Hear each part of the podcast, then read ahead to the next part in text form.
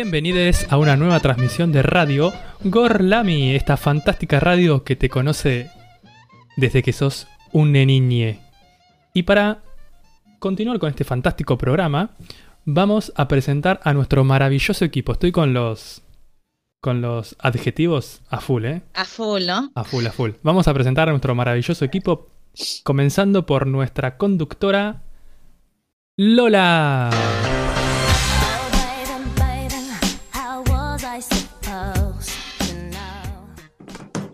Muy buenas tardes, muy buenas tardes Nacho, muy buenas tardes equipo y a todos los que están del otro lado, buenas tardes a nuestra audiencia. Estamos muy entusiasmados con el programa de hoy. Voy a volver a decir que es un día de miércoles, porque hoy, hoy posta que lo es.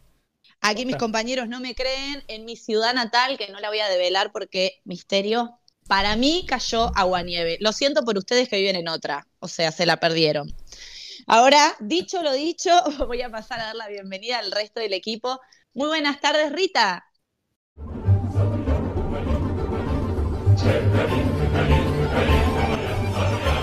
Hola. Muy buenas tardes a todos. Buenas tardes. estamos. ¿Viste aguanieve, Rita, vos? No, por acá está medio nublado, medio despejando, así que no, no puedo dar fe de lo que estás diciendo, Lolita. Bueno, ahora, ahora la audiencia que me ya, ya me están contestando por WhatsApp, eh, me están dando la razón, o, más o menos, ponele.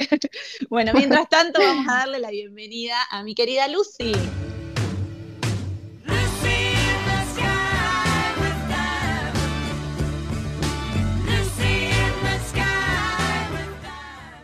Buenas tardes a todos, a todos, a todos. Bueno, yo la verdad que te voy a decir una cosa con que en tu ciudad eh, cae agua nieve. Yo creo que vos sos muy crédula y ahí va algo enganchado con el tema de hoy. Creo que vos crees mucho en cosas que no existen. Puede ser, la inocencia. Muchas gracias para el piropo. y ahora sí, eh, le vamos a dar la bienvenida a mi querida Salem.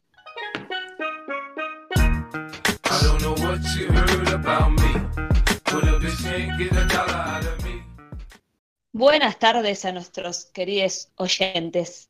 Un saludo grande este miércoles Divine Divine. Precioso, está para estar afuera de Corpiño Calado, ¿no es cierto? Sí, y de tanga. ¡Qué guacho! Muy buenas. No te- me, había, me había olvidado por completo. Sí, es que yo empecé a poner la música sobre vos para que te acuerdes que me tenés que presentar. En realidad, eso fue lo primero que pensé en mi vida. Bienvenido, Nacho. Gracias. Muy buenas tardes a todos. De este miércoles. No. Me encanta cuando dicen miércoles y parece que este día de miércoles. Sí, aparte Bueno, hoy acentuando sí. la R, ¿no? Sí, sí, sí. sí. Miércoles. De Gorlami. Antes de, de empezar a charlar qué tal nuestra semana, quería mandarle un saludo a nuestros queridos Ciro y Sarita, que hoy no están presentes, pero siempre en nuestros corazones. Ya En el programa del sábado y en espíritu presente. El sábado seguramente contemos. Sí, sí, y, y capaz que hasta la están pasando un poco mejor que nosotros, ¿no? Puede ser. Probable. Están un poco entretenidos. ¿Qué tal, chicos? ¿Cómo andan? ¿Qué tal la semana del sábado hasta aquí? Y si antes Muy de hablar de eso vamos a las redes, porque la gente debe querer comunicarse con nosotros de alguna manera, ¿no? Dale, buena idea. Sí, nos pueden seguir en Twitter y en Instagram como arroba gorlamiradio, en nuestra página gorlamiradio.blogspot.com y si no, nos buscan en Spotify como Radio Gorlami, nos siguen, nos escuchan a todas horas, en todo momento, con toda la familia. Y Ay, todo pobres.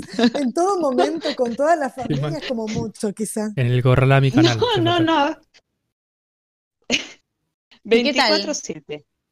¿Cómo andan, chiques? Bien. ¿Qué tal en este un día? nuevo episodio le cuento a los oyentes que tengo una perra cachorra que suele morder muchas cosas. Ya me comió los auriculares.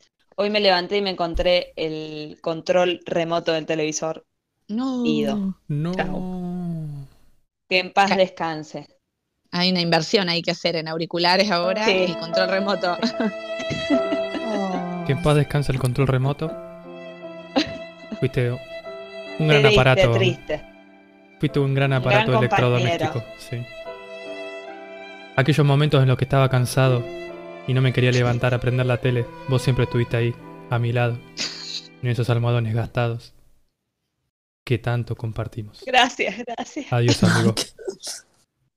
Que en paz descanse. Amén. Amén. Así estamos, ¿eh? A un miércoles. Imagínense cómo llegamos a un viernes. Claro. No, y al sábado, ¿no? El sábado lo bueno es que te levantás un poquito más tarde, entonces capaz que Claro. la cosa cambia. Hablen por ustedes, que yo tengo un gallo interior que me despierta a las seis menos cuarto. Ah, pero toses, toses un poquito así y se te va. Se va. Lo, voy- lo voy a empezar a implementar. Es como, como la película, ¿cómo es la- la- el tiempo de la marmota? ¿Cómo es que me la puede... El día de la marmota. El día de la marmota. ¿No es así un poco como esta cuarentena, a veces como el día de la Sí, marmota? totalmente. Sí. Sí, sí, sí. Como que es siempre una repetición de una repetición de una repetición de lo que uno ya vivió. Y aparte todo lo que podíamos decorar, redecorar, pintar, y ya lo hicimos. O sea, Ya está. Alberto. La primer semana. Sí. Sí. Gastamos los cartuchos ahí porque pensamos que la cuarentena iba a durar literalmente 14 días. No, bueno, ya quizá no pasó eso. Estoy pensando ya en, la pelopincho, qué sé yo, empezar ya eh, a la inversión para el verano, porque la veo venir, ¿no? Sí, Sí, me parece que está bien. ¿Compraron algo esta semana? No, No. yo nada. Miren. Qué loco, ¿eh? Bien. ¿Rita? Ay. Igual estamos a miércoles recién. Sí, Claro. falta todavía. Y fue una semana corta. Rita Preguntaron muy sábado. callada, para mí compró. No Para mí está compartir. comprando ahora, en este preciso momento. Sí, estoy buscando ahora. No, no, no, esta semana no compré nada. No sé, tengo un momento así como de mm, introspección. Digo, no, no voy a comprar más nada. Ahora voy a esperar simplemente que todo ¿Qué, pase. qué fue lo más inútil que compraste, Rita? No sé por qué, mira, en realidad compré todas cosas útiles. El problema es que empezaron a fallar todas ahora. Compré un pie de guitarra. Compré un pie de guitarra, literalmente lo levanté así, me quedé con una parte en la mano y la otra cayó al piso. Y así con Mm. muchas cosas, la tostadora. En fin, no sé si seré yo que necesito un pachuli, un palo santo, o no sé. o son que las cosas vienen cada vez peor. En Yo fin. hice Sí, una compra la semana pasada, ¿Cuál? Rari. ¿Qué A ver, ¿qué Salem se compraste? me, se me burló. Yo la verdad no sabía ni que existía, pero me lo mostraron y lo compré, qué sé yo. Un apagavelas. Ay, sí, son re lindos, re románticos cuando estás sola. Claro, total. Pero la paciencia no me da, porque es como un. Se los describo para aquellos que no saben lo que es un apagavelas. Es como muy cool. Es como un triangulito, ¿no? De, de acero, de metal, no sé de qué, como. Sí, una no campanita. sé, dibujito, algo. Y una cadenita. Entonces vos tenés que, con la cadenita, acercar eso para tapar el foguito de la vela y que se apague. El tema es que la cadenita es como un péndulo, se mueve. Es decir, invocar eso sobre De la collar llama te va pequeña. bárbaro. Mal. Sí, de aro. Bueno, terminé soplando. bueno, terminé soplando la vela. Raro. Sí. Bueno, Ya aquí.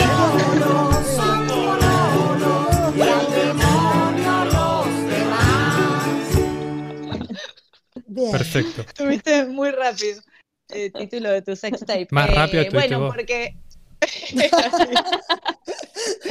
Mi cabeza ya lo descubrió antes que lo diga que era raro, pero terminé soplando porque el pendorcho ese es muy difícil de ubicar. Pero bueno, qué sé yo, compras Bueno, al pedo. Todo lo que dijiste, todo desde el pendorcho, soplar la vela, todo es como todo mucho.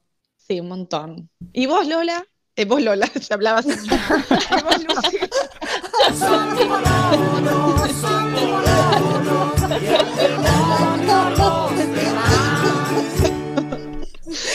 Este grupo Nos grupo encontramos el sábado. Qué mal que estamos, Acá por favor. Yo no me compré nada, nada, nada, pero como cosa inútil que me compré hasta ahora, eh, no, nada. Siento que todo lo que me compré Yo es todo útil. inútil compré. A Como ver, ¿qué compraste? Tendría que ver qué es lo útil que compré. ¿Qué es lo más inútil que compraste? Lo más, o sea, compré Compramos un una casita. Sí, la casita, pero es un regalo a mi madre, así que como que me siento un poco bien. Una casita porta saumerio que larga el humo del saumerio por la chimenea. Es hermosa. Hermosa. El pedo, pero. Ay, qué lindo. Sí, ya lo vi eso. Es precioso. Me Claro, encanta. Sí. La compramos juntas para ahorrar el envío, con Sarita también. Qué humildad. Hemos Que comprado obvio lo hubiéramos pedo. comprado igual. Sí, total. ¿Algo más? ¿Algo más innecesario que eso? ¿Salen? Eh, que todo, compré tazas, vasos, que Bueno, no, son- no eran bueno. necesarias. No, no, no. O sea, pal pedo. El portacubierto de elefante, ¿o no? ¿Lo compraste ese? Muy bien, sí. Sí, Para que escurra por la trompa. Está muy bien. Muy divertido. Qué pava.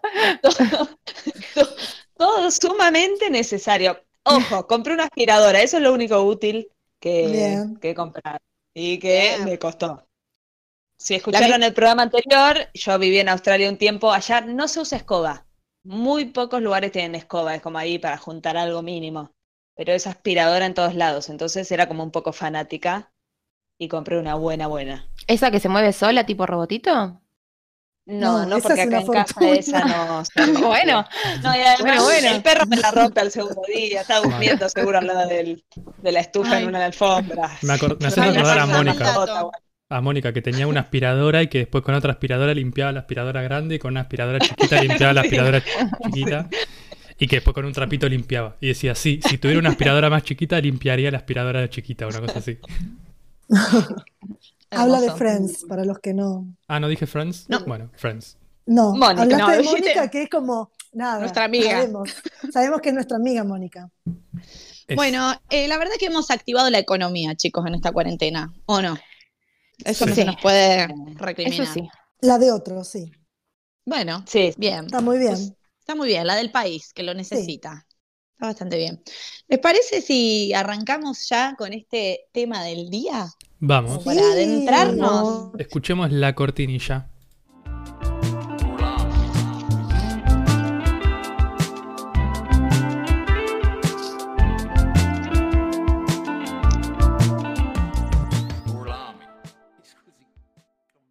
Bueno, como habrán visto aquellos que nos sigan en las redes, estuvimos anticipando que el tema del día de hoy va a ser en alusión a las celebraciones del domingo que tienen que ver con el Día de la Niñez. Y que en su momento fue el Día del Niño, y así como este concepto cambió a la hora de nombrarlo y de celebrarlo, también teníamos ganas de contarles un poco cómo cambió, cómo es que se construyó la idea de infancia, ¿no? Porque si se acuerdan, a los que nos vienen escuchando ya hace varios programas, cuando hablamos, por ejemplo, del amor, de la monogamia, del amor romántico, eh, también dijimos que el amor era una construcción moderna. Bueno, varias son las concepciones que tenemos en la actualidad que vienen de la modernidad. La niñez es una de ellas, ¿sí? Si nos remontamos a la Edad Media, por ejemplo, no hay registros en las fuentes históricas de los niños, o por lo menos no los niños como los conocemos hoy, como algo dulce, angelado, tierno, inocente. Era como un adulto en miniatura, donde no tenía ropa especial de niño, no iba a la escuela, no tenían juguetes. El niño se educaba compartiendo un poco con el adulto y reproduciendo la vida. Tengamos en cuenta también en esta época dos cosas que no me parecen menores, porque acá ya se consideraban como adultos desde muy pequeños. ¿Por qué? Bueno, porque primero la tasa de mortalidad era súper alta, las familias tenían un montón, y eso también creo que lo charlamos en otro programa, de, de hijos de los cuales sobrevivían muy poquitos, y además la tasa de mortalidad era muy alta para los adultos inclusive, entonces la expectativa de vida era entre los 30 y 50 años. Imagínense que a los 15 ya estabas la mitad de tu vida. No sé ustedes, chicos, ¿qué onda a sus 15 años? Si yo les digo hoy una foto, descripción, dos palabras, ¿qué hacían a los 15? ¿O qué eran? ¿O cómo estaban? Yo a los Yo- 15 años eh, era una niña adolescente, diría ya, eh, quería ser punk. Estaba aprendiendo a tocar la guitarra, así que tiraba así dos cuerdas, pim, pim, era todo lo que hacía. Yo a los 15 años tenía un flequillo palmera eh, y pensaba que eso era bello. Hermoso. Yo a los 15 años eh, no tenía un flequillo palmera, pero tenía un flequillo envidiable, diría yo. No flogger, quiero aclararlo, por favor. No era un Mm, flequillo flogger. Y estaba muy compenetrado en la práctica deportiva. Yo era eh, jugador de vóley y practicaba eh, cuatro de siete días de la semana, básicamente. Vale. A Vole, sí, sí. Yo a, los, yo a los 15 estaba muy compenetrada en el flequillo flover de Nacho. Obvio. No. ¿Quién Yo no? era deportista también a los 15, ponele ahí como un intento de esto es lo que hay que hacer para hacer algo más que solo ir a la escuela. Y vivía tranco ahí como ahora, con 15, con muchísimas menos preocupaciones. Yo a los 15 vendía velas en la plaza de mi ciudad. Eh, se llamaba Antígona, mi proyecto vendía velitas artesanales y jabones. O sea, estaba en plena adolescencia, porque aparte para mí era todo ganancia, porque la materia prima la pagaban mis sí, padres y la abuela de mi socia, que es mi amiga, y para mí era todo ganancia, era un negocio. Bueno, nada, estábamos en el boludo total a los 15, ¿no? Todo Sí, esto para sí. decir que eh, en la Edad Media, entonces, cero niñez, y esto después nos va a comentar un poquito Rita de cómo esto también se, se ve en la literatura, estos niños que eran como adultos pequeños o adultos en miniatura. En la modernidad empieza a cambiar esto y se empieza a mostrar el niño un poco más adolescente, sin maldad, como algo más frágil.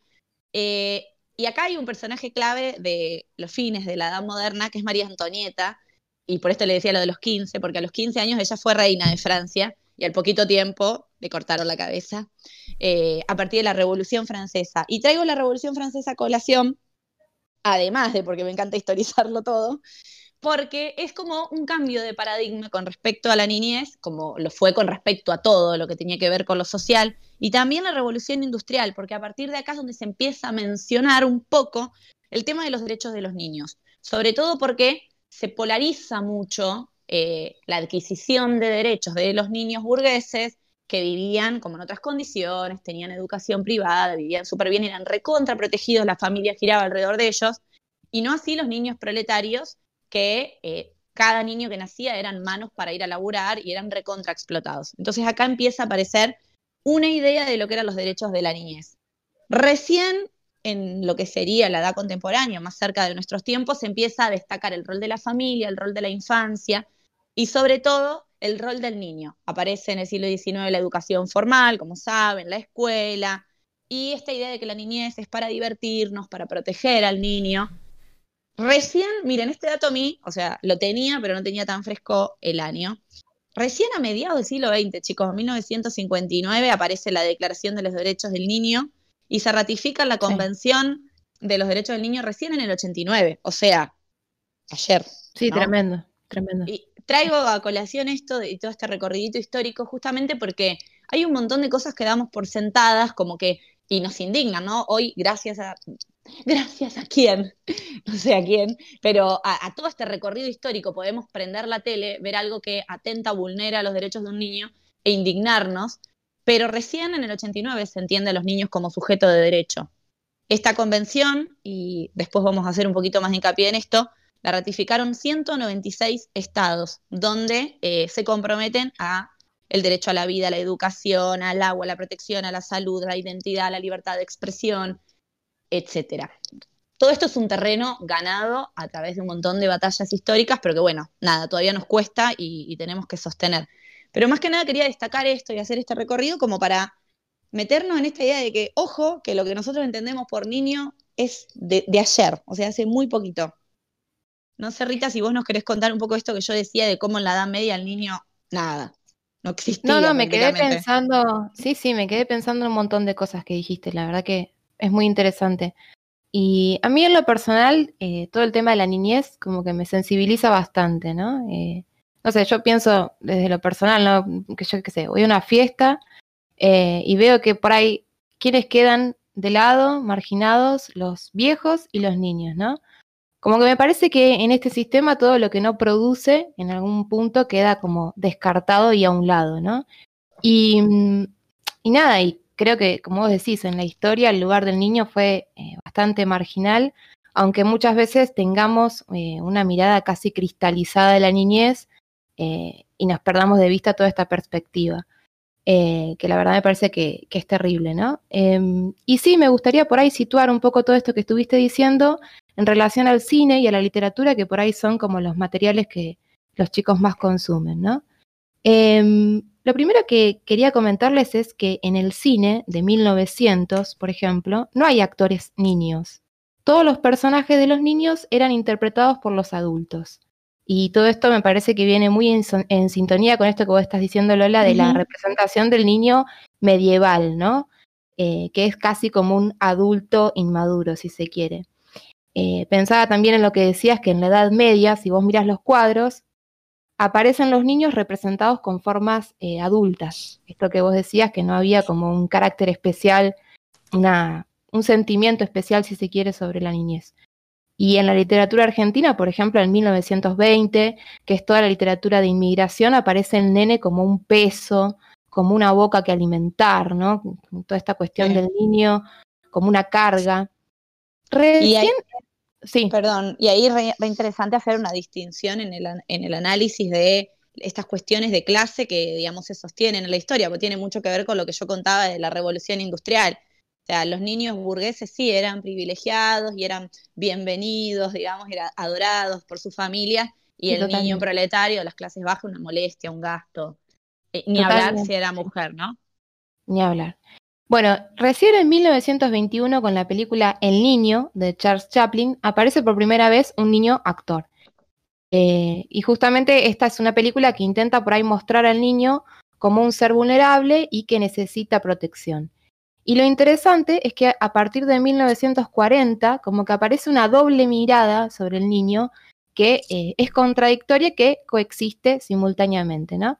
Por, un lado aparecen películas como por ejemplo ¿Qué tan verde era mi valle?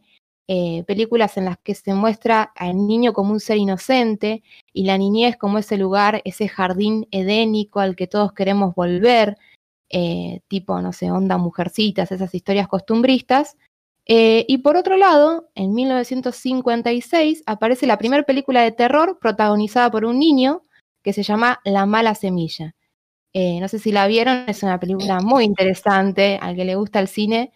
Es la historia de Roda, una niña inocente, así rubia, con dos trencitas, muy educada, que va y toca el piano, pero que en una cajita guarda los trofeos de sus víctimas a las que fue asesinando, ay, sí, es tremenda, a las que fue asesinando haciendo parecer todo como un accidente. Eh, y bueno, lo interesante, va, para criticar ¿no? de esta película, la mala semilla es que justamente la niña tiene el germen diabólico eh, en sus genes, digamos, porque es bien educada.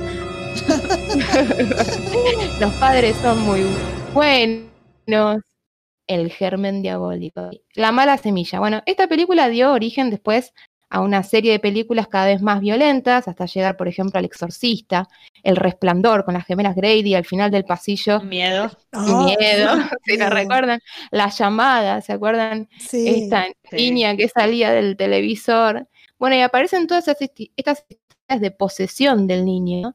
Actualiza un poco lo que demos eh, analiza en todo lo que es la cuestión de la crueldad hacia el niño.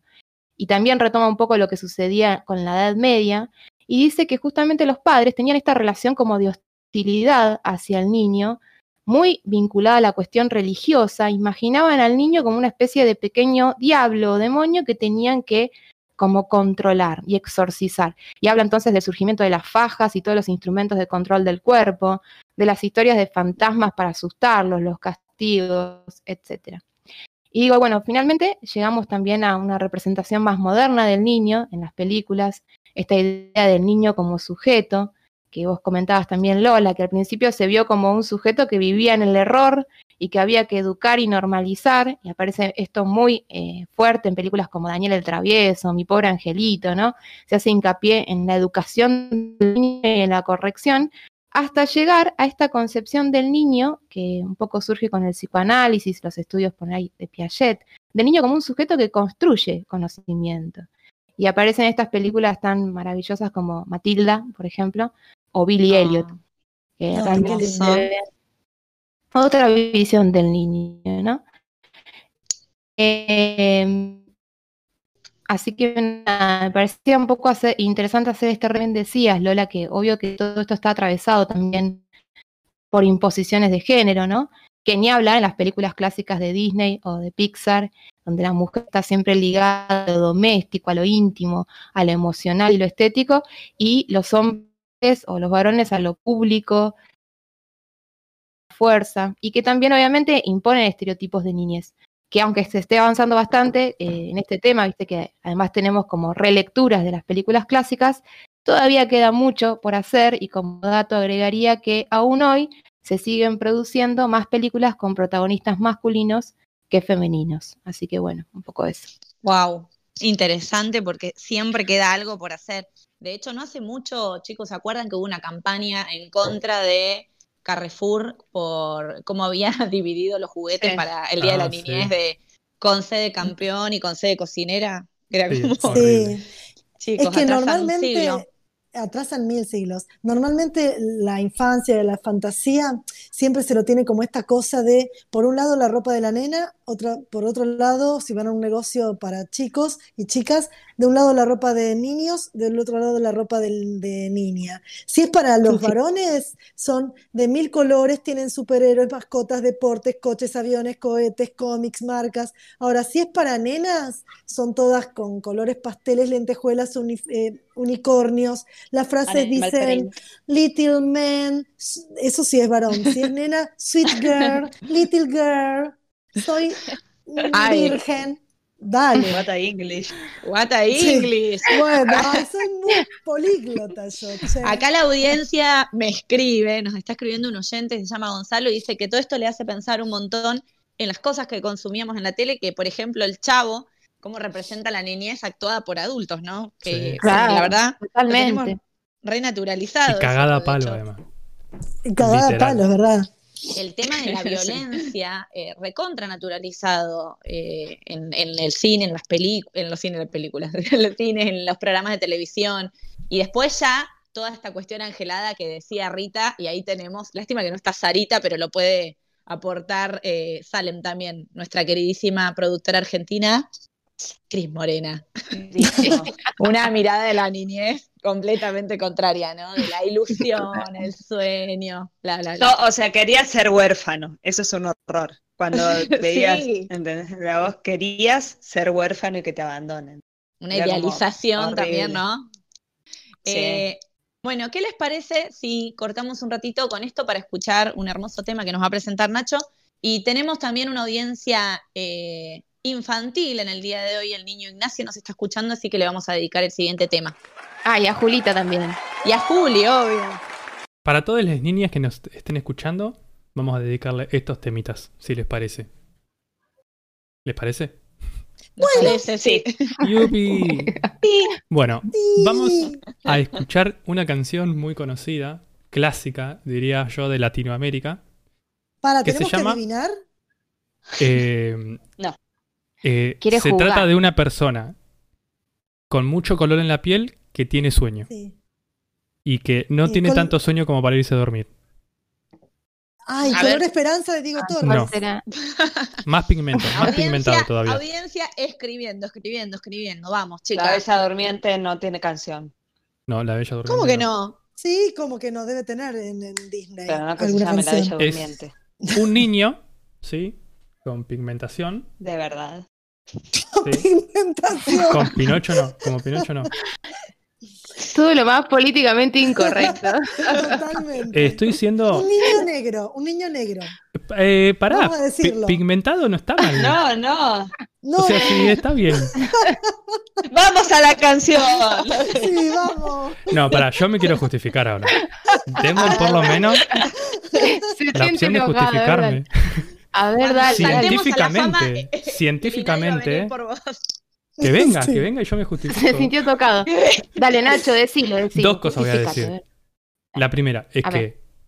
las personas nacidas en África tienen mucho más pigmento en la piel porque hay mucho sol y eso los ayuda a protegerse. No, eso es verdad igual, ¿eh? No, eso es verdad. Es, Ah, es no. científico. Yo dije Es pigmentada. científico. Sí, es científico. Ah. Vanina, perdón, audiencia, Vanina dice el negrito Manuel. No, No. No, no. Y lo segundo, lo segundo que voy a decir es que yo estuve en Sudáfrica y un negro me dijo que yo era el negro, así que formo parte Vos de, podés. De la tribu, de la Sí. tribu. Bueno, Bien. para, para no irnos más al esta, carajo, salgamos de esta. sí, sí, Sí. para sacarnos de esta situación incómoda, vamos a presentar Duerme Negrito, interpretada por Rosemary Standley. Vamos a escucharla.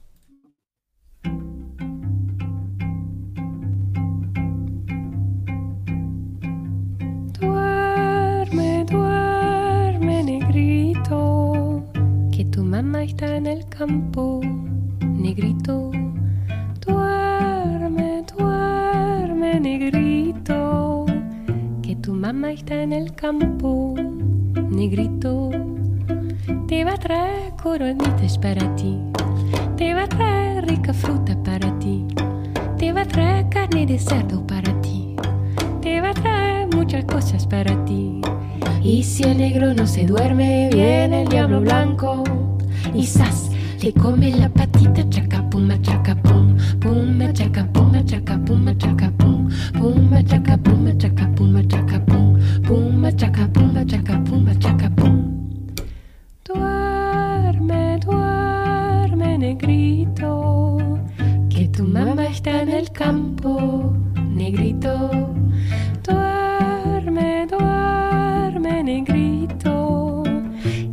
Mamá está en el campo, negrito, trabajando, trabajando duramente, trabajando, sí, trabajando y no le pagan, trabajando, sí, trabajando y va tosiendo, trabajando, sí, trabajando y va de luto, trabajando, sí, pa'l negrito chiquitito, trabajando, sí, pa'l negrito chiquitito, trabajando, sí, no le pagan, sí, va tosiendo, sí, va de luto, sí, duramente, sí.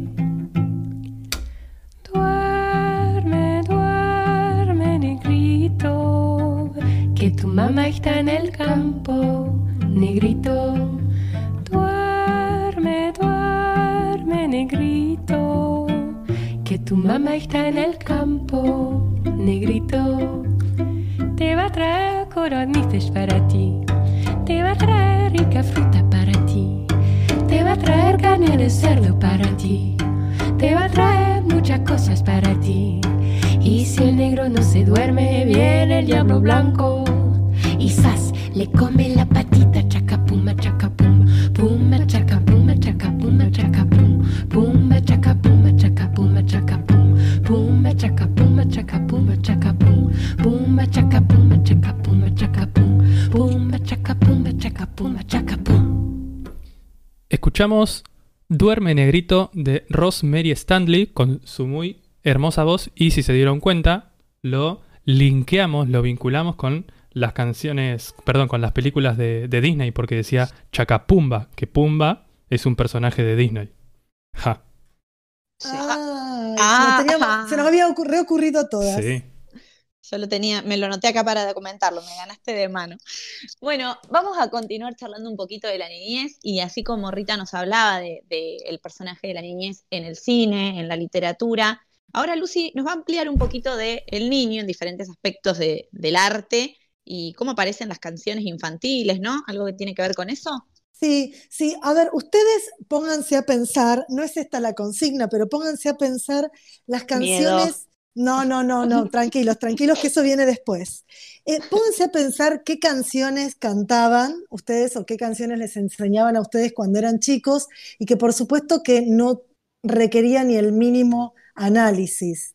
Eh, esto que contaba hace un ratito Rita sobre, sobre el lugar que ocupaban los niños, eh, sobre los temas en los que eh, hablaban, las películas. Bueno, en este caso, retomando ejemplos de, de, canciones infantiles, si nosotros empezamos a analizar un poco la letra, podemos ver algunas cuestiones que hacen que a las mujeres nos pongan en un espacio, en un lugar, y eh, a los hombres los pongan en otros. Por ejemplo, si ustedes cantan el arroz con leche, me quiero casar con una señorita que sepa planchar, coser, que sepa abrir la puerta para ir a jugar, es decir, que hay nada, una listita como onda Vicky Sipolitakis de todo lo que se necesita para eh, realmente que yo te elija para casarme con vos, porque yo decido, con esta sí, con esta no, con esta me quedo yo. Es decir, le damos el poder al hombre para que decida con quién se va a casar. Ahora, tenés que saber planchar, bordar, todo. Un montón. Sí, un montón. Es mucho, Imposible, es además. mucho, Por es más que uno. No se quisiera. puede hacer tantas cosas. Pero No. también hay otras que son un poco más danger todavía. Hoy estoy muy con el inglés. Sí, no. siento que me va muy bien. Gracias. Scusi con me? Esta no la sé la canción, no la sé la canción, pero si alguien la sabe, la puede cantar desde su casa, pero la voy a recitar. Ah, Don bueno. Federico mató a su mujer, la hizo picadillo y la puso en la sartén.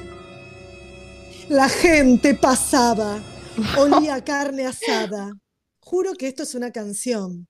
Y esta can- juro, juro que es una canción. Sí, pero viste que la mía es reversionada, pero es parecida, es la misma. Pero a la tuya la pusieron en la sartén, la gente pasaba y olía carne asada. No, Ay, le, sacaron, Dios. le sacaron las tripas y la puso a vender. Bueno, es decir, que esta canción no solo, no solo que es machista, no solo que es machista, es violenta y habla sobre un asesinato. Es decir, se normaliza la violencia machista en nuestra sociedad que llega a este límite de nada, de encima que te mato, te pongo en la calle para que vuelas a carne asada. Horror. Ah, estaba la del verdugo Sancho Panza, ¿se acuerdan? Don ha Verdugo, matado a su sí. mujer porque no tenía dinero para irse, para irse al café. Claro, Mirá. es decir, Sí, sí, sí. Ay, la salida chico. más fácil es, dale, Qué horror. a- a la- a la Además, después seguías bruja. cantando tranqui, como si nada, porque después como que rara la canción. Casi como hoy cantamos pasabas todo eso. Más o Es menos. cierto, no me había puesto a pensar esto. El chamón encima se llamaba Don Verdugo. O sea, Sí, no, no había ninguna Todo metáfora. Era muy, muy explícito. Ahí viene Don Verdugo, creo. claro. El, el mío es muy similar, pero en vez de, de Don Federico era un bichito colorado que mató a su mujer. Lo quisieron Bueno, acá es Don. Federico. Acá le pusimos nombre y, casi apellido. Bueno, otra canción que esta sí la deben conocer. Soy capitán, soy capitán de un barco inglés, de un barco inglés. Bueno, No. en cada puerto tengo una Mm, mm. mujer. La rubia es sensacional y la morena tampoco está mal. Si Oh. alguna vez me he de casar, me casaré con la que me guste más. Tranqui. Es decir, que acá Ajá. Tranquila, no solo que las mujeres eh, no son personas, sino que son objetos de posesión. Es decir, no, ¿me voy a casar con la rubia? Seguramente que sí, porque es más linda que la morena, eh, y, pero la voy a elegir yo, cagaste, ahí no vas. Es decir, no somos nada y encima nos hacen competir entre nosotras, entre las rubias y las morenas. Otra canción más, eh, es, esta sí la tienen que conocer, por favor díganme que sí. A ver. a En el bosque de la China, una china se No, perdió. no, no, no, Como No. no sabía su... no- Bueno, era Sí, una... no la conozco. Bueno, chicos, eh, tienen que escuchar más canciones.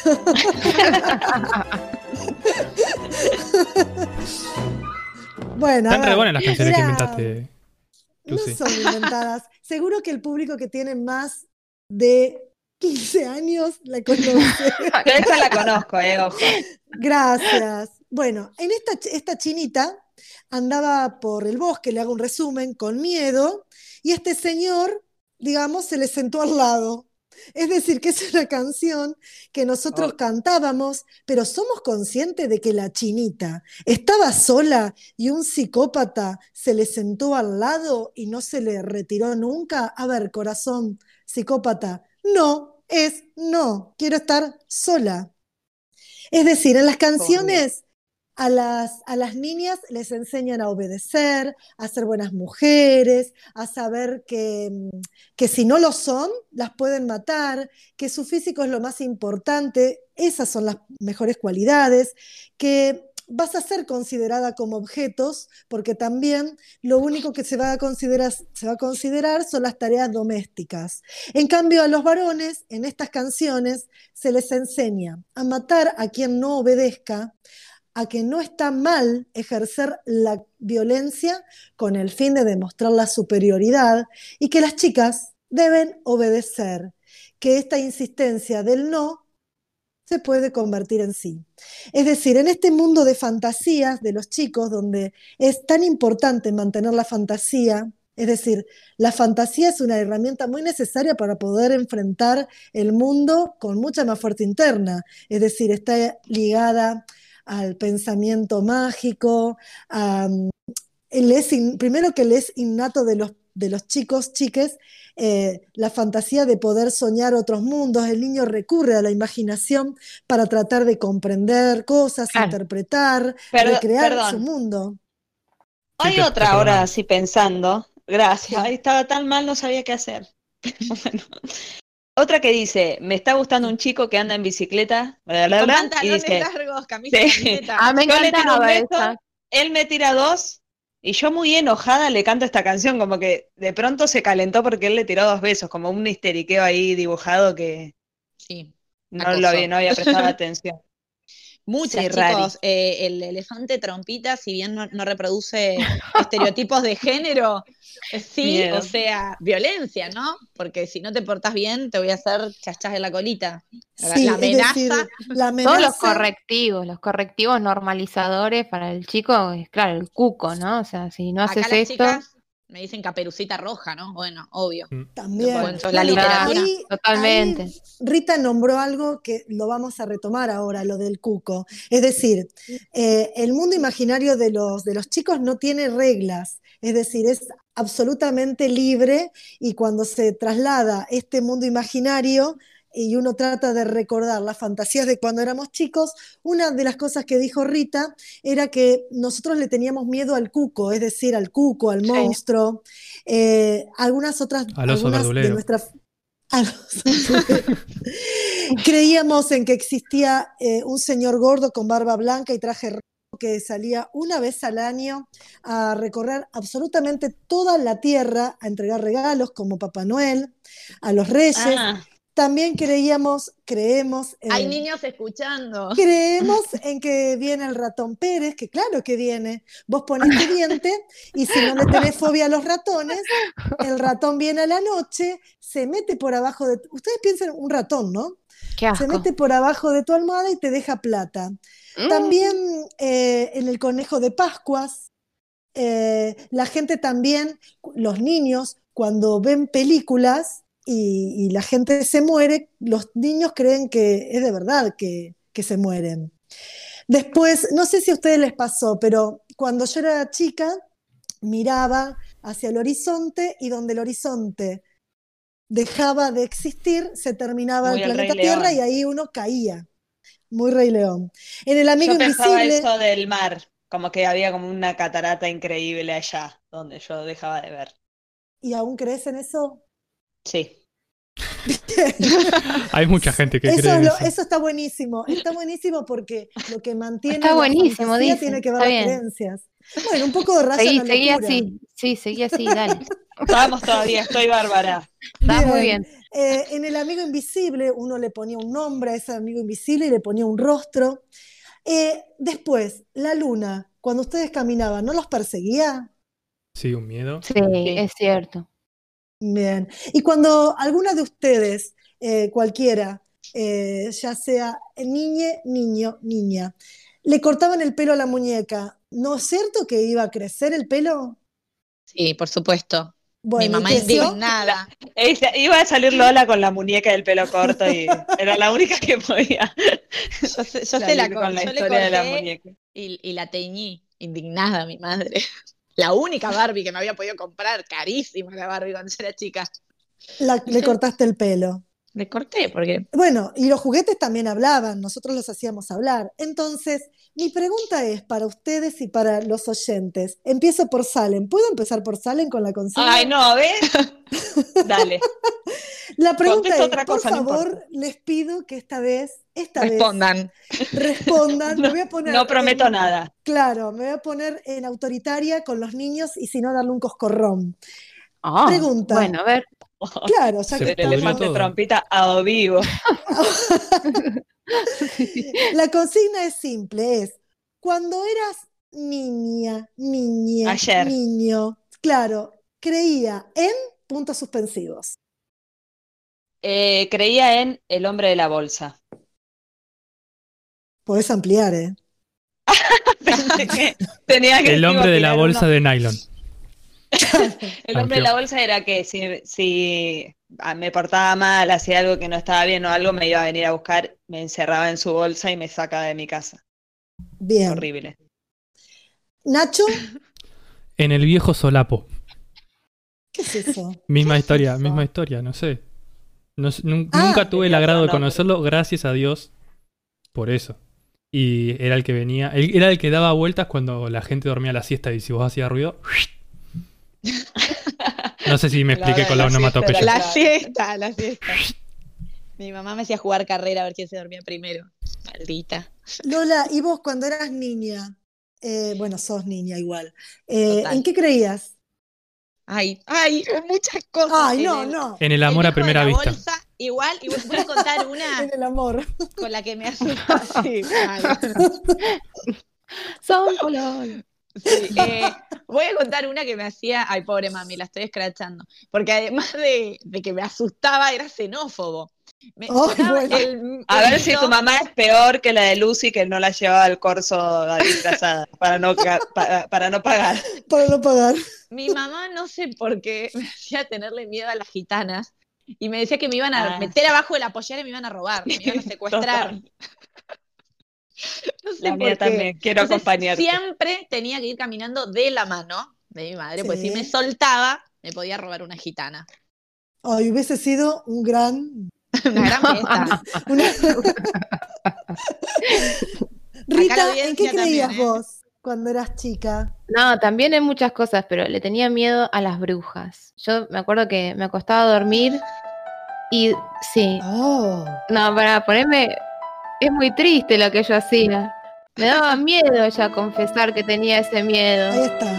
Me daba vergüenza, digo. Y entonces, ¿qué tenía? Una especie de virgencita luminosa que durante el día la cargaba para, y me la ponía abajo de la sábana.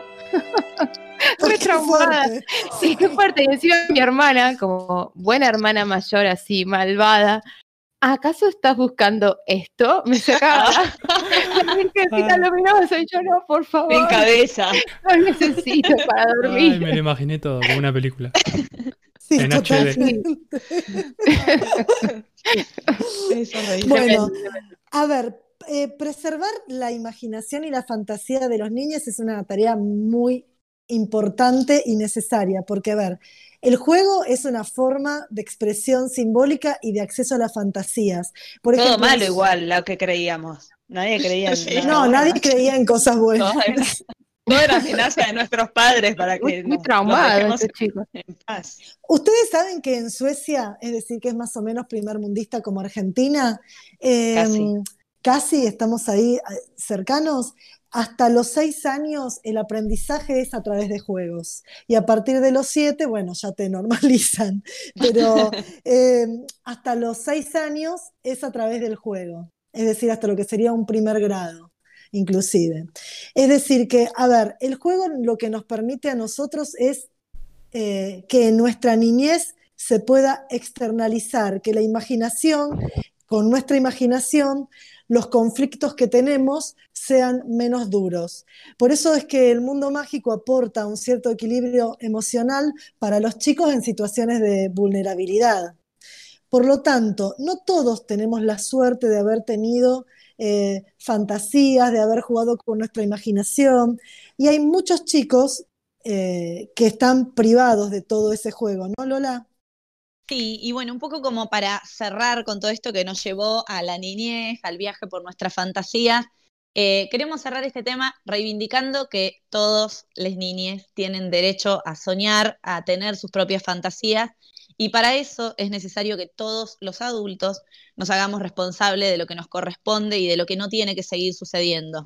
Estaría buenísimo que, por lo menos, y como para empezar, estos 196 estados que firmaron ese convenio, esa convención por los derechos del niño y que se comprometieron a garantizarlos, permitan que estos niños puedan seguir soñando y teniendo fantasías.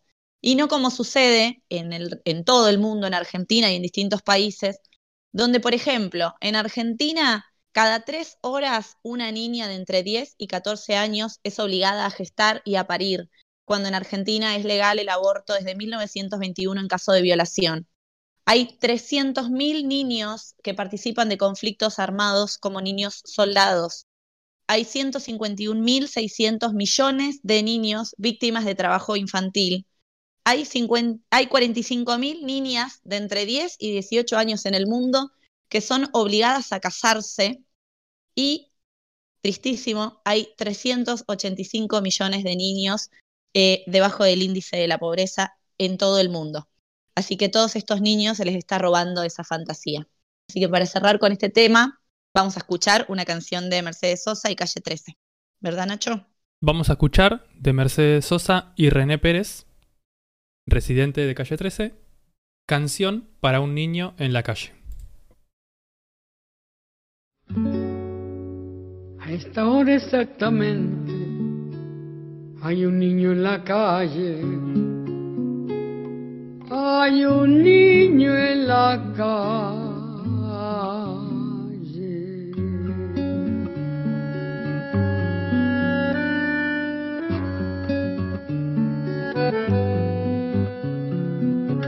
Es honra de los hombres proteger lo que crece, cuidar que no haya infancia dispersa por las calles, evitar que naufrague su corazón de barco, su increíble aventura de pan y chocolate, poniéndole una estrella en el sitio del hambre. De otro modo es inútil, de otro modo es absurdo ensayar en la tierra la alegría y el canto, porque de nada vale si hay un niño en lo tóxico de mi país a mí me entra por la nariz. Lavo auto, limpio zapatos, huelo pega y también huelo paco. Robo billetera, pero soy buena gente. Soy una sonrisa sin dientes, lluvia sin techo, uña con tierra. Soy lo que sobró de la guerra. Un estómago vacío, soy un golpe en la rodilla que se cura con el frío. El mejor guía turístico del arrabal, por tres pesos te paseo por la capital. No necesito visa para volar por el redondel, porque yo juego con aviones de papel. Arroz con piedra, fango con vino y lo que me falta me lo imagino. No debe andar el mundo con el amor descalzo, enarbolando un diario como un ala en la mano, trepándose a los trenes, canjeándonos la risa, golpeándonos el pecho con un ala cansada. No debe andar la vida recién nacida precio. La niñez arriesgada una estrecha ganancia, porque entonces las manos son inútiles fardos y el corazón apenas una mala palabra. Cuando cae la noche duermo despierto, un ojo cerrado y el otro abierto. Por si los tigres me escupen un balazo, mi vida es como un circo pero sin payaso. Voy caminando por la zanja, haciendo malabares con cinco naranjas, pidiendo plata a todos los que pueda, en una bicicleta de una sola rueda. Soy oxígeno para este continente, soy lo que descuidó el presidente. No te asustes si tengo mal aliento, o si me ves sin camisa con las al viento yo soy un elemento más del paisaje los residuos de la calle son mi camuflaje como algo que existe que parece de mentira algo sin vida pero que respira Pobre del que olvidado que hay un niño en la calle, que hay millones de niños que viven en la calle y multitud de niños que crecen en la calle. Los veo apretando su corazón pequeño, mirándonos a todos con fábula en los ojos. Un relámpago trunco les cruza la mirada, porque nadie protege esa vida que crece. Y el amor se ha perdido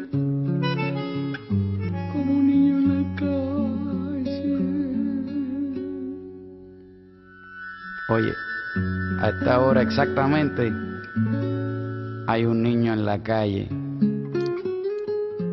Hay un niño en la calle.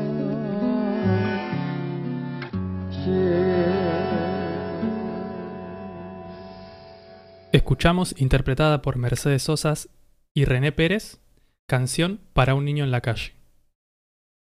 Bueno, hermoso tema y muy duro a la vez, pero precioso para escuchar. Si no se te Cerramos pone la el piel de tema del gallino, día. de gallino, No. de gallina, con Mercedes Sosa cantando esto.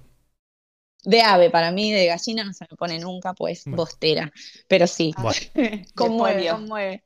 Bueno, cerramos el A mí- tema de- del Día del Niño y esperamos que, que todos les niñez hayan tenido una linda celebración y también eh, queremos hacerle feliz día a los niñes diversos, a todos los que son eh, excluidos y sus derechos son vulnerados y esperamos que les haya gustado el tema del día. Ahora vamos a descontracturar un poquito y se viene la sección de nuestro querido Nacho.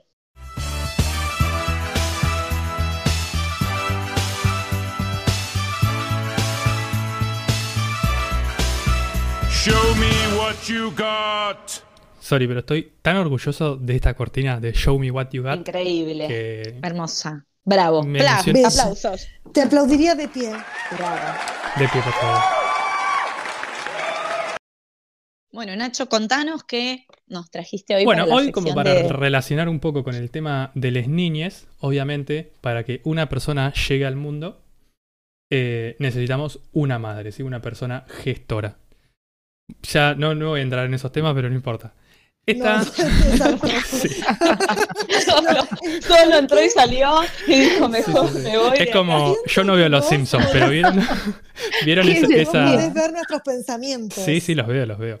¿Vieron esa Sí. escena cuando el abuelo de Homero entra, se pone, se saca el sombrero, lo pone y lo vuelve a sacar y sale así de una a todo? Sí, se va. Es- ese, ese soy yo.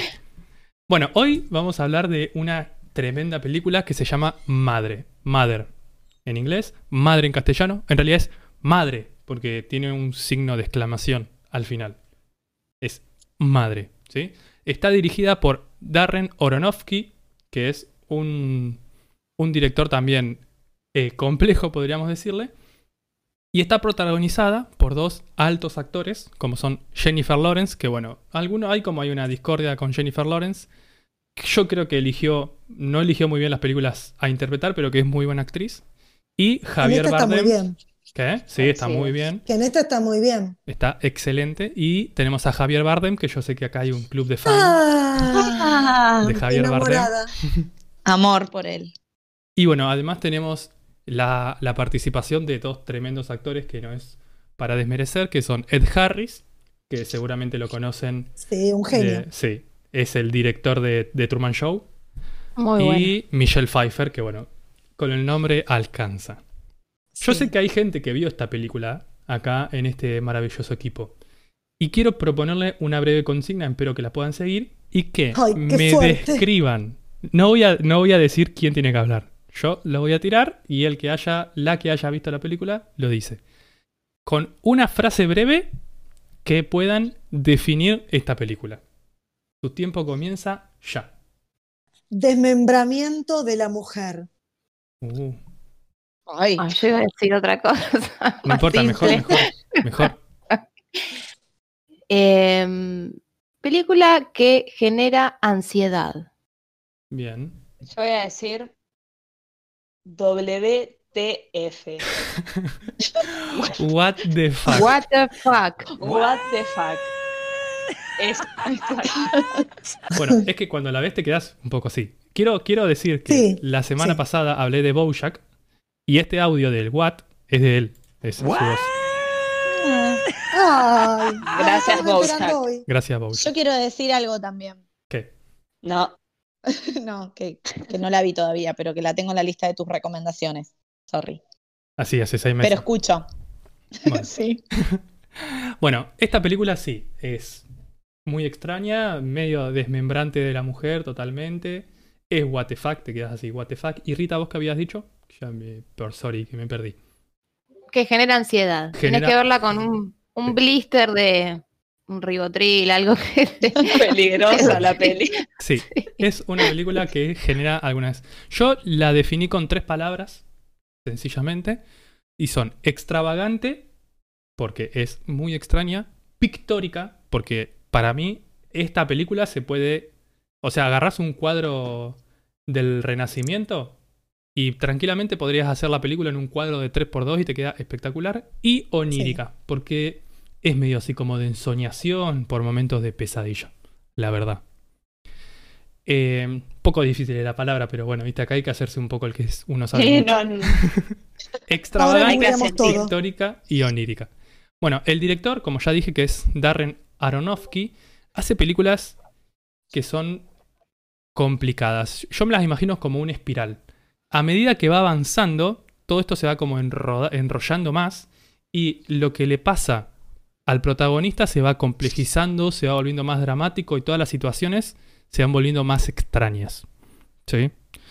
Una película de este mismo director es El Cisne Negro, que creo Oh, que ejemplifica, sí, Muy ejemplifica perfectamente esto, como la Sí. protagonista cada vez se van volviendo en cosas más raras, más locas y pum, termina de una manera espectacular. El Cisne Negro No, es... con- no digas el final. No, no, no, no. El Cisne Negro es una de mis películas favoritas, que no voy a hablar porque es muy, muy conocida. ¿sí? Bueno, y Madre no escapa a esta organización, a esta tienen- estructura. Sí, Yo no sabía que era el mismo director, pero ambas tienen esta cuestión de, de la ensoñación, totalmente, sí, sí. Es que de, que te pone en un lugar incómodo, como decía Rita, de, de no saber para qué lado estás yendo y tratar de interpretar lo que el tipo quiere hacerte interpretar y que en definitiva cuando uno ve Mother, eh, lo que hace es esto, entrar, como vos decís, como en un lugar sin salida que no sabes cuando la terminaste de ver, qué viste realmente. Sí, totalmente.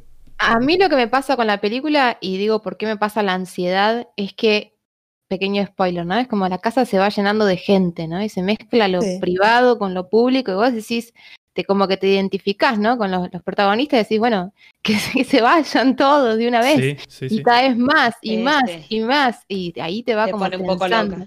Sí, te identificas Eh, me mucho parece con, que- con el papel de Jennifer Lawrence, que es la que sufre todo Sí. esto. Claro. Tal cual. Como y pienso que por más que sea una película un poco enroscada, ¿no? Y Mm. que uno no comprenda, lo, lo interesante es que no te aburre. No, Eh, por Sí. más que no sepas bien qué está pasando, eh, te mantiene como, bueno, a ver cuándo se explica todo esto, qué, qué es esto. Así que ¿a está muy dónde bueno. estoy yendo? ¿A dónde me Claro. está llevando? Totalmente. Sí. Sí, medio perdido como Alicia en el País de las Maravillas, en el libro, no También. hablemos de la película actual. Eh, que sí, que está ahí media perdida y bueno, termina siendo un sueño. Si, es, si te spoileé Alicia en el País de las Maravillas, sorry, porque el libro salió en 1850 y la película Sorry, en no. 1950. O sea, caducó el spoiler. Bueno, no, no. Bien, volvamos a la película. La Sí. sinopsis de esta película, brevemente, no quiero contar mucho porque sí, con muy poco se spoilea. Cuenta la historia de una pareja, Jennifer Lawrence y Javier Bardem, que no tienen nombre. Es muy loco porque ningún personaje tiene nombre, vamos a decirle él y ella, de algún modo. Y esto tiene mucho que ver. En un capítulo anterior decíamos que el silencio también dice, sobre todo en el arte. Entonces, que una persona no tenga nombre dice mucho, ¿sí? Después voy a hablar un poquito de algunas interpretaciones que se le puede hacer, pero también muy brevemente. Él es escritor, ¿sí? Está ahí como en las búsquedas de su musa cuando empieza la película. Y ella trabaja restaurando la casa, que es gigante, que es una alta casa tipo victoriana. Y ella trabaja eh, restaurándola porque sufrió un incendio eh, antes de que empiece la película. Eh, y bueno, hay como una conexión muy fuerte entre, entre ella y la casa, pero tampoco quiero ahondar mucho en eso. Y el conflicto en sí comienza justamente, como dijo Rita, cuando empieza a entrar personas a esta casa. Llega la pareja, esta pareja principal que tampoco tiene nombre, que es Ed Harris y Michelle Pfeiffer, y que el hombre, él, Javier Bardem, las deja entrar como si nada a la casa, y ella, Jennifer Lawrence, madre, vamos a decirle, la madre está como un poco reticente. A partir de eso, todo se va al mismísimo carajo. Se transforma en un lío que está re piola, que es muy, está muy bien producido, que es súper épico, pero que es un lío mal. O sea, por favor, aválenme que es así. Sí, sí, te, te- te- te trastorna el cerebro. Sí, eh, Y así quedamos. Es un lío ordenado que se le puede sacar mucho jugo, pero no deja de ser un lío. La película en sí misma es una metáfora, ¿sí? está súper cargada de simbolismo para que interpretes para cualquier lado. Y por un lado esa es tu fortaleza porque te permite, hay un gran abanico, un amplio espectro de cosas a, a explicar, digamos. Pero hay mucha gente que si no le gusta este tipo de cine muy interpretativo, eh, capaz que se aburre. Pero bueno, es, si vos sabés que no te gusta este tipo de cine, no la veas. O sea, tampoco te vas a morir. O sí. No, Oh, mentira. sí. No se sabe. Em, entonces, bueno, eh, tenés mucho, mucho, mucha simbología.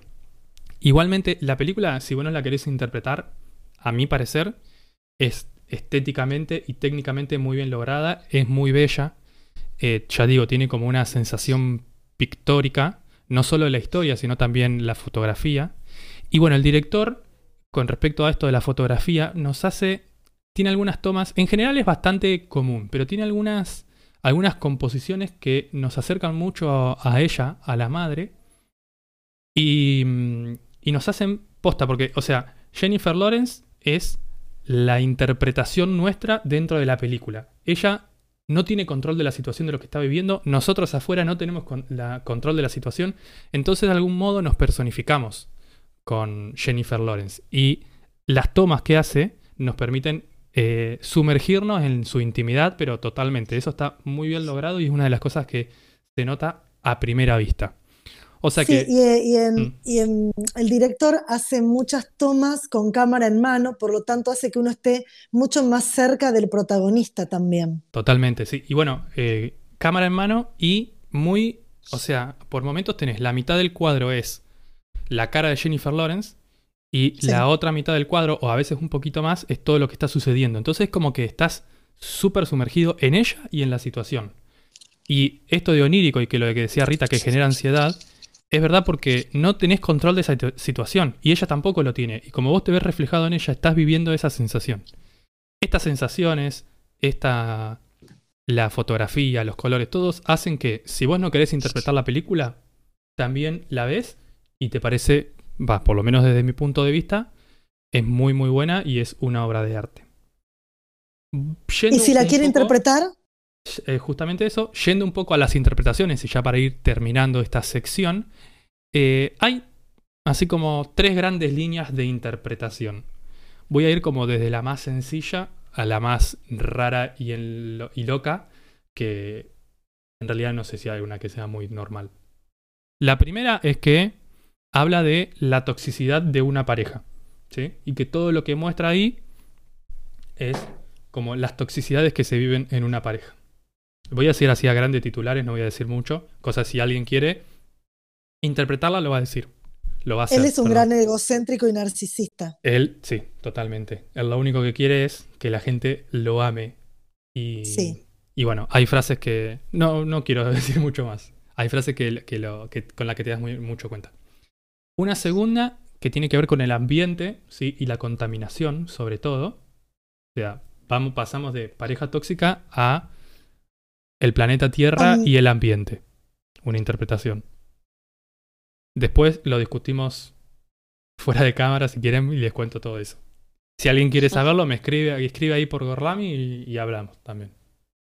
Y la tercera es que tiene una connotación bíblica. ¿sí? Ah, sí, eso me encanta.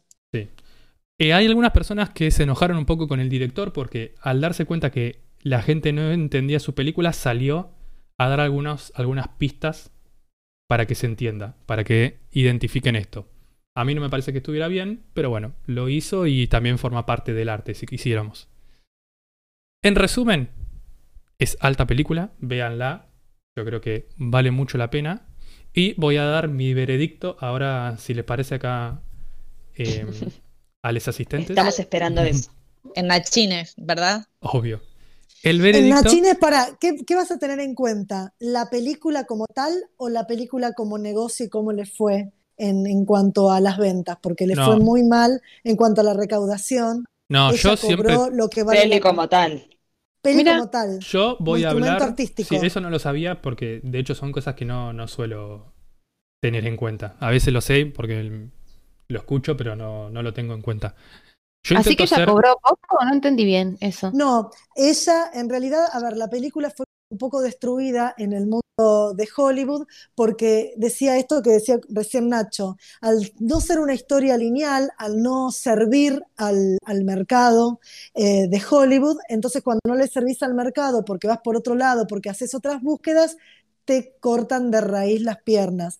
Que igual tenía buenas críticas de gente que sabe. Claro, buenas digamos. críticas, exacto. Pero Y mala. Jennifer, Jennifer Lawrence, que fue uno de sus mejores papeles, creo yo, eh, Mm. que hizo hasta ahora, ella cobró muchísimo dinero, por lo cual la recaudación eh, que tuvo nunca pudo equiparar a los gastos de, Claro. de, de hacer la película. La película es maravillosa.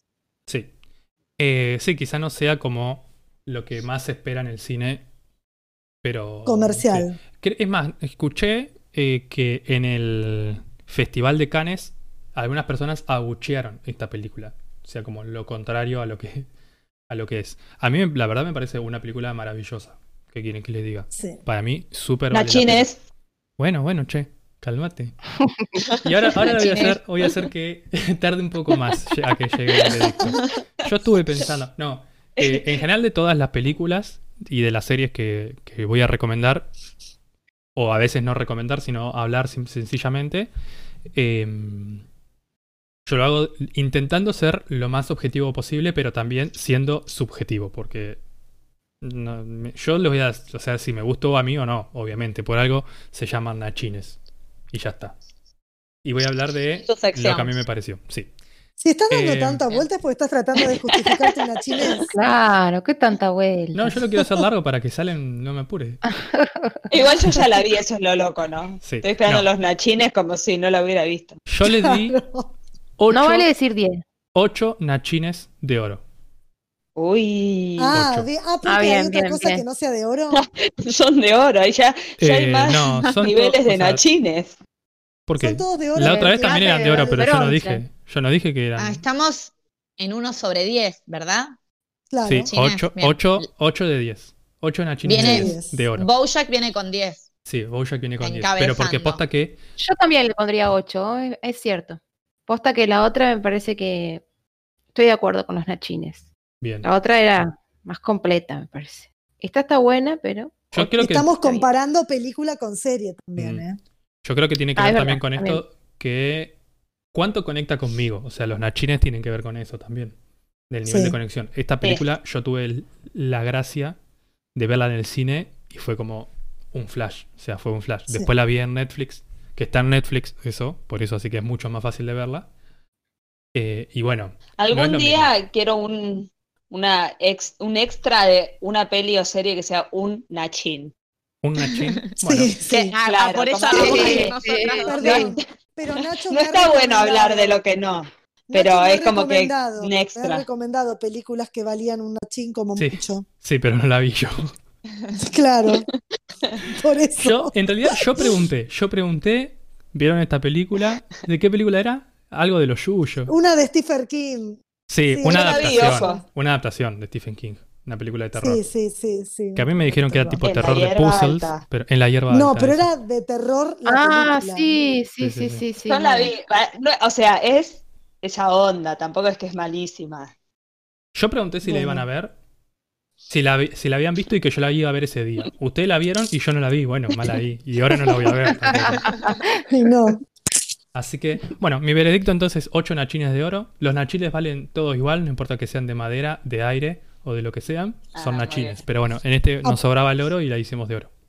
¿Y podemos darle un aplauso a la película? Démosle un aplauso a la película en sus marcas. Listo, ya. Ya. Bien. Ah, yo de verdad. Sí, sí, por esto. Estaba bien. ¡Yupi! Bien. Bueno, muy buena la recomendación. Yo que soy la única que no vio la película. eh, la Dale, verdad- loco. la Ahí tenés a un ver. nachín. Pasala- Lola, un nachín Pasala a la lista de las pelis que sí realmente vas a ver, Claro. no, en la, Claro, no en la lista de... Es que a veces eh, Nacho tiene recomendaciones raras. La verdad que eh, coincido en todo lo que dijeron, parece súper interesante. Me, me pone mal esas películas que me descolocan y que no sé para dónde van. Pero bueno, afrontaré mis problemas personales con las cosas que me descolocan y la miraré. Sí, yo hago recomendaciones un poco extrañas, dibujos Sí. animados, anime, películas Bueno, que la de- en Cannes fueron abucheadas. ¿Cuál? El viaje de Chihiro a mí me gustó mucho. El viaje de Chihiro es una zarpada película que lo pensé en algún momento hablar, pero no voy a hablar porque es una de las más conocidas. Quizá hable de alguna otra del estudio Ghibli, que es los que crearon esa, esa película. Que seguramente a Rita le va a gustar. una, oyente, una oyente está eh, diciendo, nos está recomendando que Lola la vio. Ani con I, ah, yo lo Sí, digo en Annie español. with Annie. Entonces, si es, con, si es con, en español es con E. E. A- Annie con una E. Claro, Ani con una E. Bien, gracias. Hago la traducción un la Spanglish. gente- por si la gente no entiende mi inglés. Eh, bueno, nada, Inés, la oyente, nos está recomendando esta serie que, bueno, dice que tiene la desestructuración de Anita la huerfanita y la recomienda. Anita Así la que Huerfanita. ya, Claro. Eso, Bueno, nada más yo- quería decir. Tengo un problema que si es muy conocida, no, no, No, la vas a sugerir acá. Pues Acuario, creo que eso viene de mi, de mi acuarianismo, pero me la han recomendado mucho y probablemente en algún momento la vea. No sé si la vamos a hablar acá, Cuando- digamos. No, pero cuando pase el pico de la fama la vas a ver, entiendo. Sí. Yo lo que le recomiendo a la audiencia es que tome nota de las recomendaciones de Nacho porque eh, realmente tiene una perspectiva súper interesante y a mí me ayudó a romper mi estructura contra el anime que estaba bastante reticente y debo reconocer que la vi y estuvo muy buena. El viaje de Chihiro y tengo que ir por más. Vamos por Pero más. bueno, sí. Bueno, y ahora, como para ilustrar con música, perdón, ¿querías decir algo, Lola? No, nada, te iba a invitar a que nos, nos presentes el tema. Bien. Para ilustrar con música, eh, la, la película en sí no tiene una banda sonora musical. Tiene sí algunas notas que nos ayudan en, en ciertos momentos. Eh, tiene efectos de sonido muy buenos que tienen como una transformación que también lo hace un poco de ensoñación. Y al final tiene una película, que, una canción, perdón, que habla bastante bien de la película, pero a mí no me pareció pasarla acá. Así que elegí otra que me haga acordar. Vamos a escuchar un tema que es bastante loco, que es interesante, que, que hay que dejarse llevar, que se llama Fitz Pleasure. Fitz Pleasure. Scusi, con me? ¿Es así? ¿Qué quiere decir? Traducímelo. No, no sé. Pleasure significa placer, pero no sé si tiene una traducción. Fitz Pleasure, a ver. los pies. ¿Qué? ¿Fit de pie? No, no, Google no. Traductor. Es em, F-I-T-Z. Ah. Fitz, Como Fitzgerald. Fitzroy. como Claro, como Fitzroy. Fitzroy. Eh, y no, no, no hay película, no hay traducción, chiques. Bien, Así que un nombre. I'm sorry. Un nombre. Y la banda se llama Alt J, Alt-J, no sé si será algo tipo del teclado Alt-J, llama Alt-J. Así que vamos a escuchar ahora como ilustración de esta película Fit Pleasure de Alt-J. Por favor, escúchenla y déjense llevar.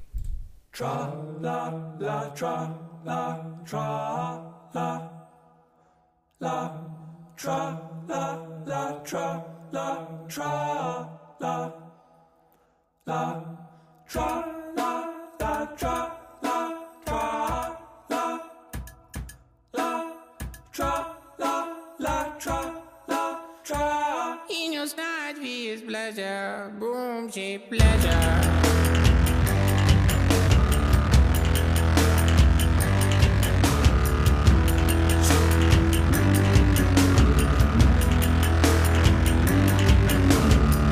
Deep greedy googling a boy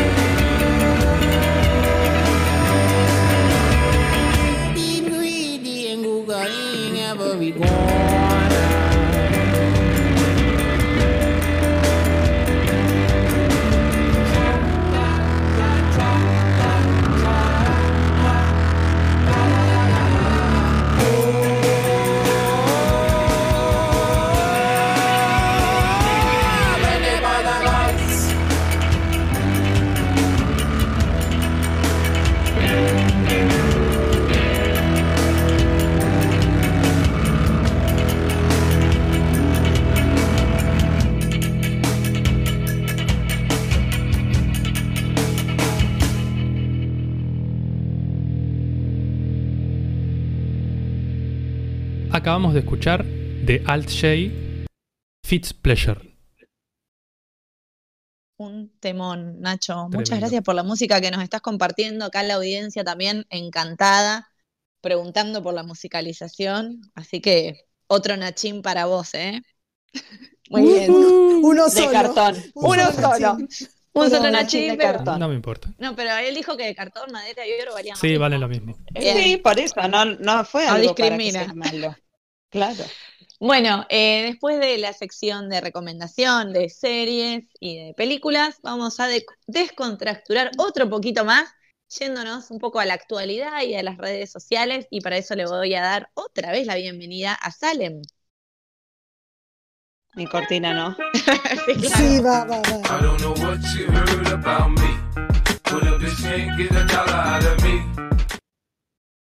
Amo mi cortina, además. Como que Sí, la necesito para poder arrancar. Claro. Bueno, voy a hablar de algo que representa mis compras de Mercado Libre, es decir, algo totalmente inútil.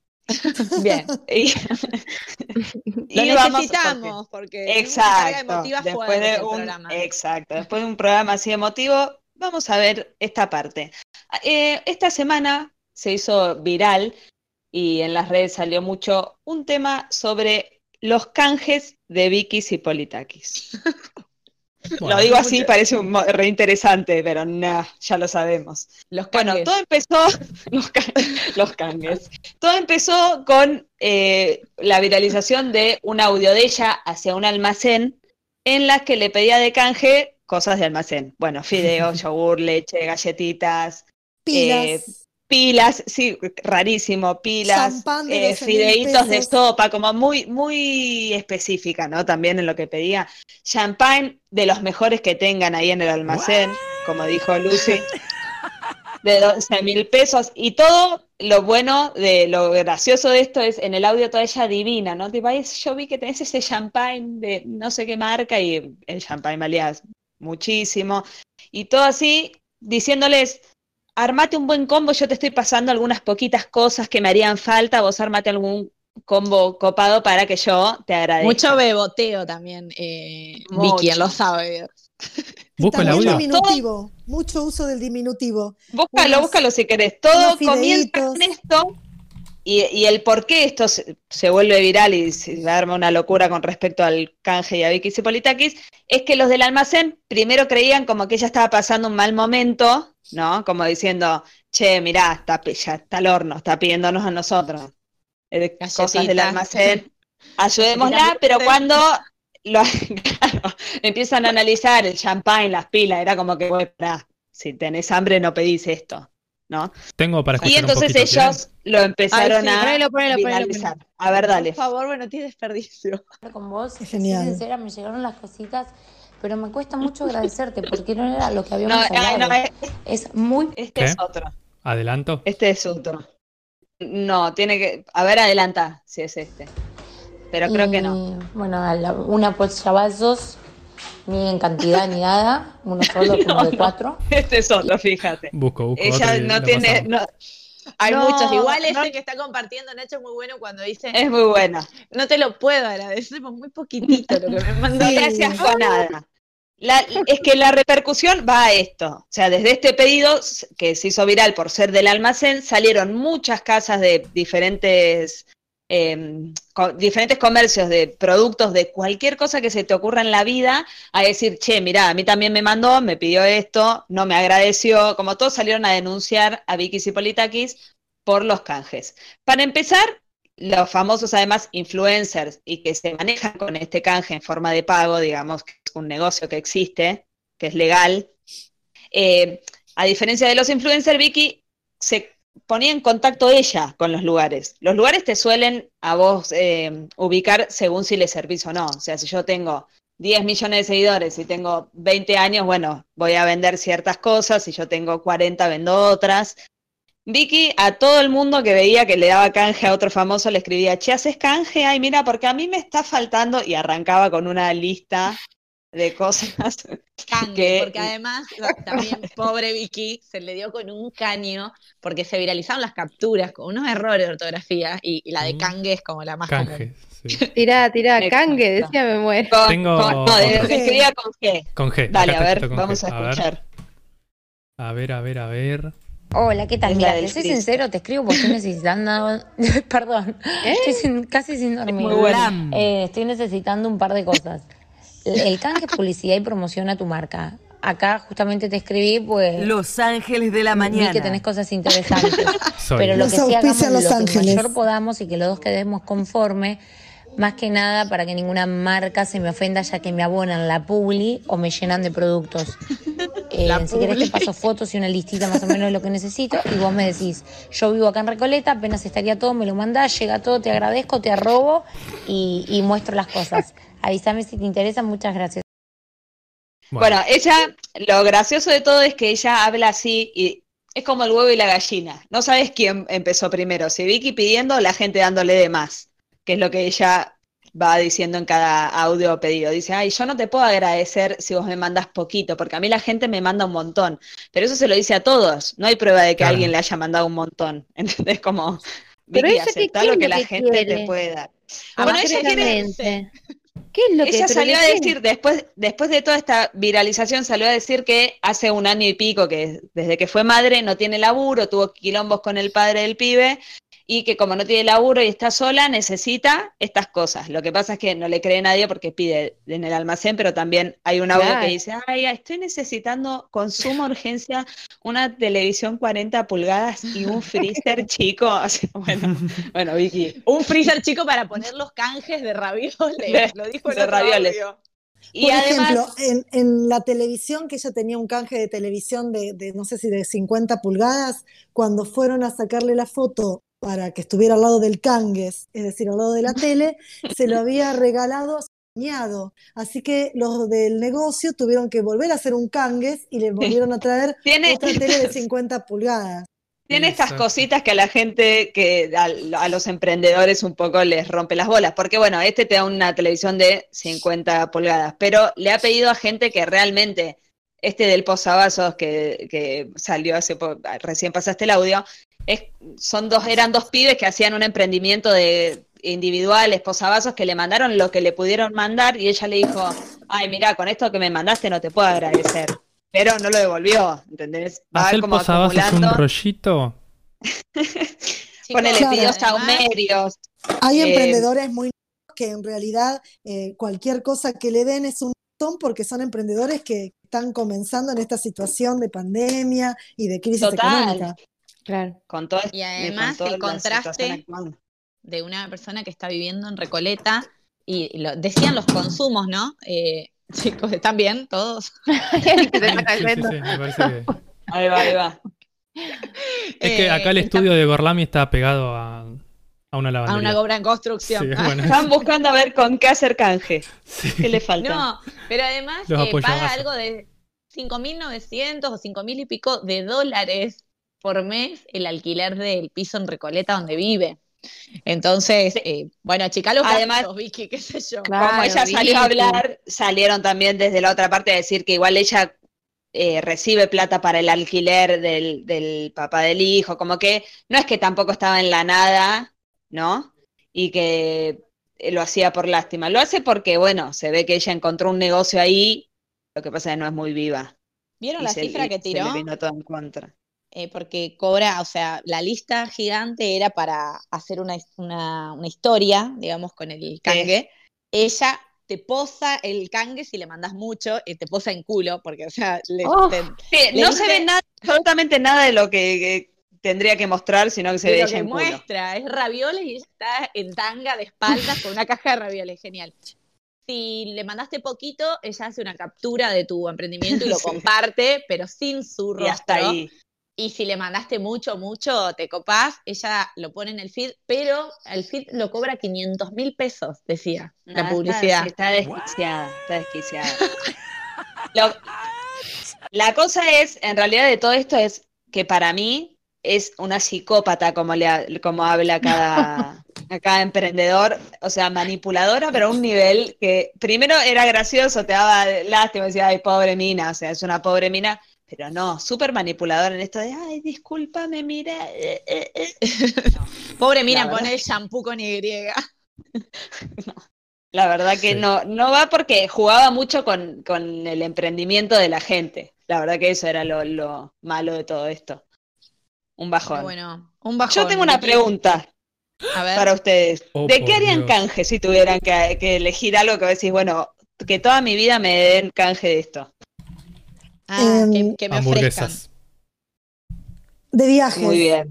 Ay, quiero cambiar, quiero cambiar. Puedo decir de Ah, viajes. sí, claro, viajes. No, no vale, no vale. No vale, o sea, ya tiene el canje Lucy, no lo puedes tener. Tan No lo puedes tener proletario. vos. Era tan- Ah, que ya se Sí. ganó, tipo, cantó PRI a los aviones. O sea, hay que Sí, decir otra ya cosa.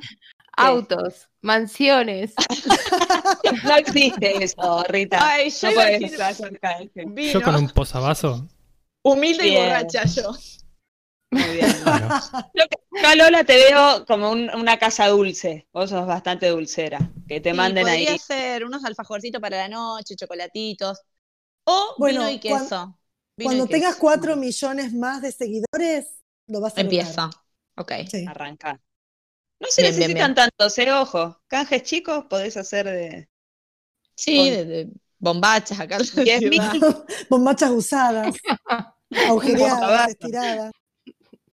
Bueno, Ojo, eh. interesante. Me voy a anotar el tema No, para el emprendimiento. Hay todo un mundo, todo un mundo del cangue, ¿eh? Si vos mirás No, todos los total. Instagram de los famosos, ahí Bueno. solapadito hay una arroba, hay una cosita. No, es que en bueno, realidad es el negocio. paren. Los influencers Sí. no Es el negocio. Esto hay que tirarlo quizá para otro programa para debatirlo más profundo, porque hoy ya estamos medio sobre el final, pero Sí. hay una, una idea de reglamentar eh, eh, hay, no, los no. influencers. Perdón. Hay una ley ya, ya salió la ley. ya Perdón que, realizó, que lo grité. ay. No, perdón Mirá. que lo grité, pero ay, Una no ley calentés, no te quería pisar.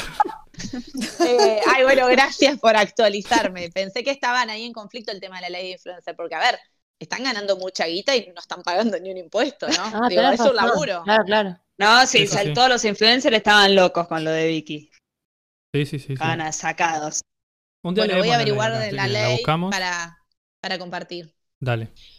Bueno, eh, me parece que estamos llegando tristemente. No. Por las dudas. Se anticipaba. Eh, les agradecemos a todos los que estuvieron del otro lado escuchándonos. Nos encantó hacer este programa, eh, como todos los que venimos haciendo, pero estamos disfrutando cada vez más. Eh, ¿Te parece, Salem, decirnos las redes? Así seguimos aumentando de seguidores. Sí, nos pueden seguir en Twitter y en Instagram como arroba, no, ¿cómo no? Buscándonos como arroba Gorlami Radio en nuestra página si quieren escuchar los programas, gorlamiradio.blogspot.com y si no pueden escucharnos en vivo y quieren escucharnos en Spotify porque son fan de Spotify, nos buscan ahí como Radio Gorlami y escuchan con la familia 24/7 todos juntos. Ay, pobres. Bien, y les recordamos también a nuestros eh, oyentes y seguidores que recomendamos y venimos recomendando desde el programa pasado, eh, arroba Smarte News, que es eh, un medio de periodismo joven, crítico, sin fanatismo ideológico y que promueve mucho la reflexión, así que está buenísimo. En nuestro Twitter y en nuestro Instagram seguro les vamos a estar compartiendo también ahí el arroba para que empiecen a seguir a los chicos. Así que bueno, dicho lo dicho, y con un gran eh, festejo sobre el Día de la Niñez, nos vamos a ir despidiendo. Adiós y muchas gracias por todo, mi querida Rita. Adiós.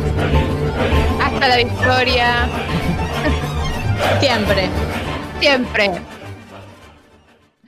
Muy bien, muchas gracias por llevarnos a la fantasía de la niñez en el día de hoy. Adiós, Lucy.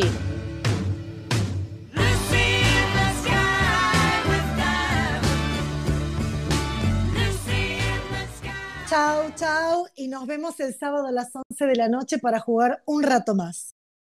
Muy bien, nos seguimos despidiendo. Gracias por traernos un poco de actualidad y descontracturar con Vicky y Politakis. Querida Salem. I don't know what you heard about me. But a bitch can't get a dollar out of me. Adiós, nos encontramos el sábado. Y gracias por recomendarnos la película Mother que se llevó ocho horas llenas de oro. No, te, no, lo- no lo voy a hacer más. Ay, gracias. Ah, Así que me muchas gracias.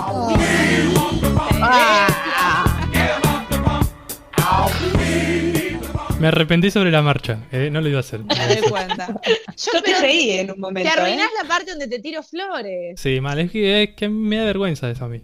¿Te pone incómodo? Oh. Me da vergüenza. Pero yo quiero, yo quiero que la gente sepa que sos el cerebro y la columna vertebral de este programa. Bueno, musicalizador, el que graba, el que transmite, El que graba el que sube a Spotify, el que graba a veces generalmente, el que sube a Spotify, el que actualiza el blog. Te lo tenemos que agradecer. Adiós, El más muchas calmo. gracias. Bueno, más está bien, está sí. bien. Tomo sus, sus- agradecimientos. Eh, es algo que me Bien. gusta mucho hacer, así que, así que hay que hacerlo. Y bueno, Bien, les muchas gracias por esperamos- todo. Les esperamos en el próximo capítulo de Gorlami Radio, que se transmite el sábado a las 23 horas. Pero obviamente no nos vamos a ir sin antes despedir a la maravilla de conductora que se llama Lola.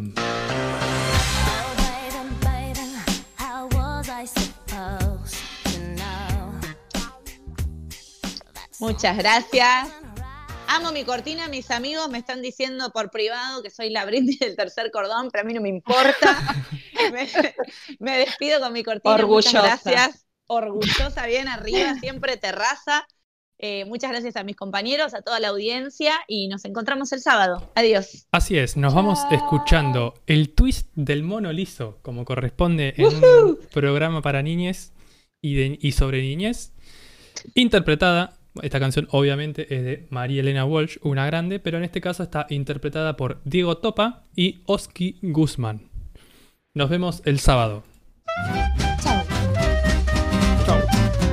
Saben, saben lo que hizo el famoso mono liso a la orilla de una zanja. Caso vivo una naranja, qué coraje, qué valor. Aunque se olvidó el cuchillo en el dulce de membrillo, la cazó con tenedor. La naranja se pasea de la sala al comedor. No me tires con cuchillo, tírame con tenedor. A la hora de la cena, la naranja le dio pena. Fue tan bueno monolizo que de postre no la quiso el valiente cazador. Ordenó su comitiva que se la guardaran viva en el refrigerador. No hizo la cocina con una paciencia china. La tomaba día a día, la naranja no aprendía, mono liso con rigor. Al fin le empujó un poquito y dio su primer pasito, la naranja sin error. La naranja se pasea de la sala al comedor. No me tires con cuchillo, tírame con tenedor. La naranja monolizo la mostraba por el piso.